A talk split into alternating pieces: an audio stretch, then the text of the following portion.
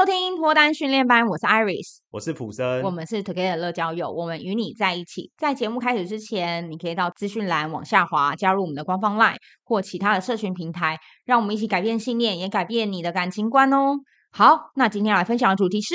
好，今天要分享的主题是一个粉丝提问的，就是他问说，如果说今天身心上面有一些残缺的患者，那有没有办法，就是有一段正常的两性关系，或是说要如何去应对？好，那他的问题我就简单提一下，就是他说他本身有一点这个轻度的雅斯伯格的这个特质，然后在这个人际上的表达有一点点障碍，就是如果说他没有一个 SOP 的话，会觉得互动上会有一点困难，会有不安全感。那这是他的状况，所以他会有点无所适从。然后再来就是，嗯，他有说到他身上的这个疾病，他说已经除名化了，所以他只能列为是一种特质。但是他说这个特质具有遗传性，所以如果未来进入到两性关系，论及婚嫁。他会祈求上天去保佑未来的小孩不要遗传到这项特质，所以他对这一件事情他感到非常焦虑。但是他说也有带来一些好处，就是他说他很像电影里面很多的天才少年一样，可能会对一些事物比较敏锐。那他就问说：“诶，那他有这个困扰有没有办法得到解决，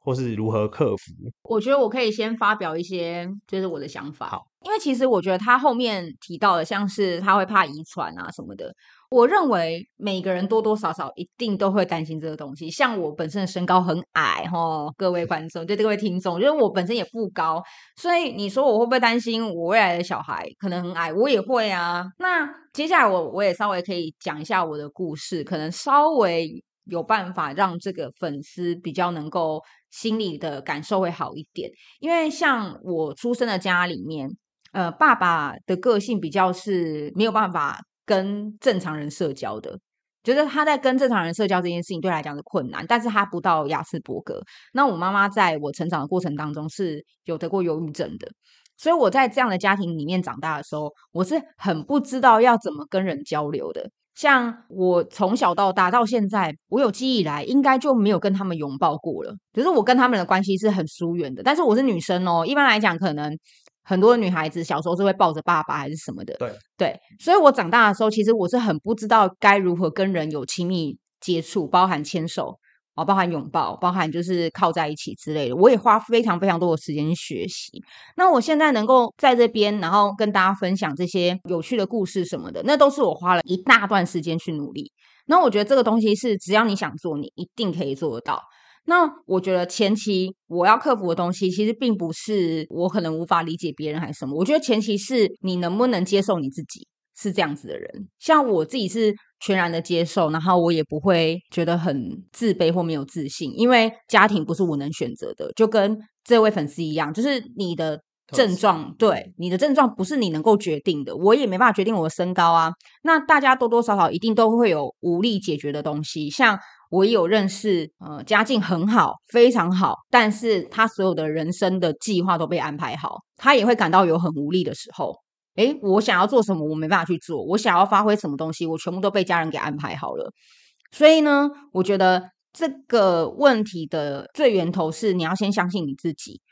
就相信自己说，其实一切都会越来越好，因为当你想改变，你只会变好嘛。第二个是你要先完全接纳你自己，然后就算别人帮你贴标签，你也不要帮自己贴标签。像是我的家人状况好了，我小时候也会偶尔表现出无法跟同年龄的人比较有正常深入的交流，就是我们可以聊天，但是你要叫我更深入跟他当好朋友或是闺蜜，对我来讲是很辛苦的。可是。我就是告诉自己说，没有关系，不止我，很多人都这样。那你先接受了自己之后，你再做这件事情，你才不会去批评自己。如果你今天已经先批评你自己了，你就没有后续了。呃，我的建议是不要去想什么哦，我很担心，我只能祈祷，我只能怎么样怎样。没有，大家都是这样子，包含你现在听到我的声音，我也是这样子的哦。所以我觉得每个人反正就有自己的难处，不要把它想成说是非常严重的事情。其实我的看法就跟 Iris 差不多，就像刚刚 Iris 讲的啊，就是你也提到了嘛，雅斯伯格它并不是一个疾病嘛，那更严谨的说，它是一种人格特质。这个人格特质啊，因为我觉得这个社会普遍有个现象，就是说，如果说今天我们的个性或我们的行为跟百分之八九十人不一样，我们就容易被医学或科学贴上一个标签，叫做不正常。但其实这是一种特质，它是存在的嘛。但是因为医学跟科学它是有一种像统计的概念啊，很少发生的这个现象就会被贴上标签，那这个标签就会对你形成一个困扰。相信你应该是被这个标签困扰很久很久，你才会问这个问题。所以说，如果可以的话，我能给你的鼓励就是，你要渐渐的不要带着这个标签看你自己可以把它撕掉，那不要再让它就是阻碍你啊，因为我觉得这个很大的原因是因为可能对自己没有自信，但这个不自信的来源可能是因为长久以来很多人用这个标签看你，那你也用这个标签看你自己，所以在面对很多事情的时候，你可能就会觉得说啊，我跟别人不一样。那我会不会很糟糕？其实很多人没有自信的现象是来自这个原因。然后再来就是你有提到，在跟人家就是也许互动的时候，需要有一个既定的 SOP，才不会觉得说无所适从。那其实这个困境不是只有在你的身上会有，在很多人身上其实也会有。就像我，包含过去的我、现在的我，可能也会偶尔都还是会碰到啦。因为我们人类啊，我们所有的人普遍对于未知的事情会比较焦虑或害怕，所以我们会需要有一个明确的答案。但是人与人之间的沟通，它并没有一个像数学一样的公式可以解决啊。所以我觉得，不要让你在跟人家互动的时候会觉得困扰的话，我觉得最重要要做的事情就是要大量练习。我，举个例子好了，那个求学阶段，我们第一次上台报告的时候，都会很紧张，紧张到不行。可是你看台上讲话的教授，他要讲的东西比我们还要多。还要专业，可是为什么他一点紧张的感觉可能都没有？就是因为他练习很多次，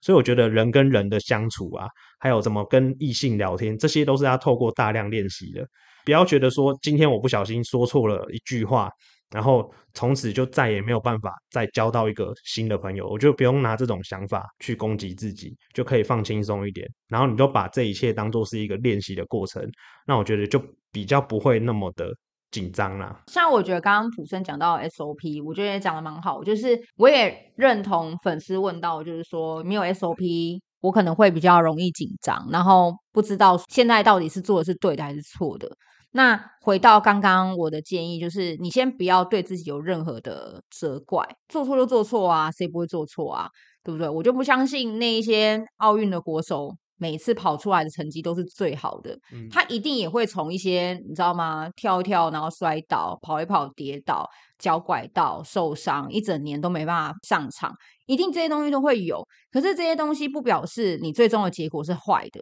嗯，而是如果你没有这些过程，你就没办法去更知道自己要修正的地方在哪里。所以你先把一些要责怪自己的东西就先抛开。你讲错了，讲不好了，像我们一开始录 Podcast。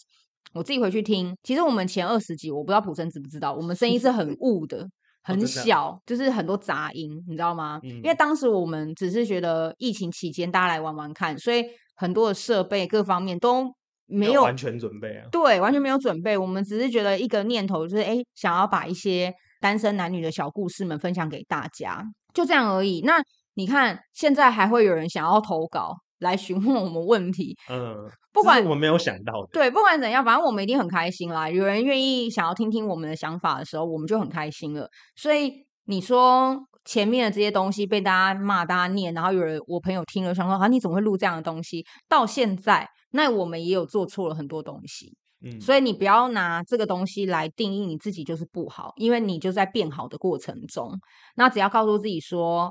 我现在放下 SOP，我就尽量去尝试。反正尝试了 A 不行就就换 B 嘛，B 不行就换 C 嘛，那总是会找到适合你自己的方法。像你的个性可能也是不是一般人能够预料的反应，所以你要同理别人，其他人的反应你可能也不会预料得到。我一开始的时候，我也不会去怪那一些贴我标签的人，因为如果你去怪了他们，你只会离他们越来越远，你就越来越来没办法跟他们有任何的交集互动。那我比较选择是，好，你不喜欢我也没有关系，反正喜欢我的人还是有，嗯，而且喜欢我的人可能就是真的愿意接纳我，包含我自己，用这样的心态去看待事情，我觉得就好了。你看，就连蔡依林、郭雪芙都有人在骂、欸。对啊，抨击人还是很多，再好再优秀的人，一定还会有很多人很讨厌。所以不要觉得我一定要让大家都很喜欢我，都很认同我，我才是一个好人。我觉得如果是这样想的话，其实你一开始所设计的题目就不适合你了，因为你一开始设计题目是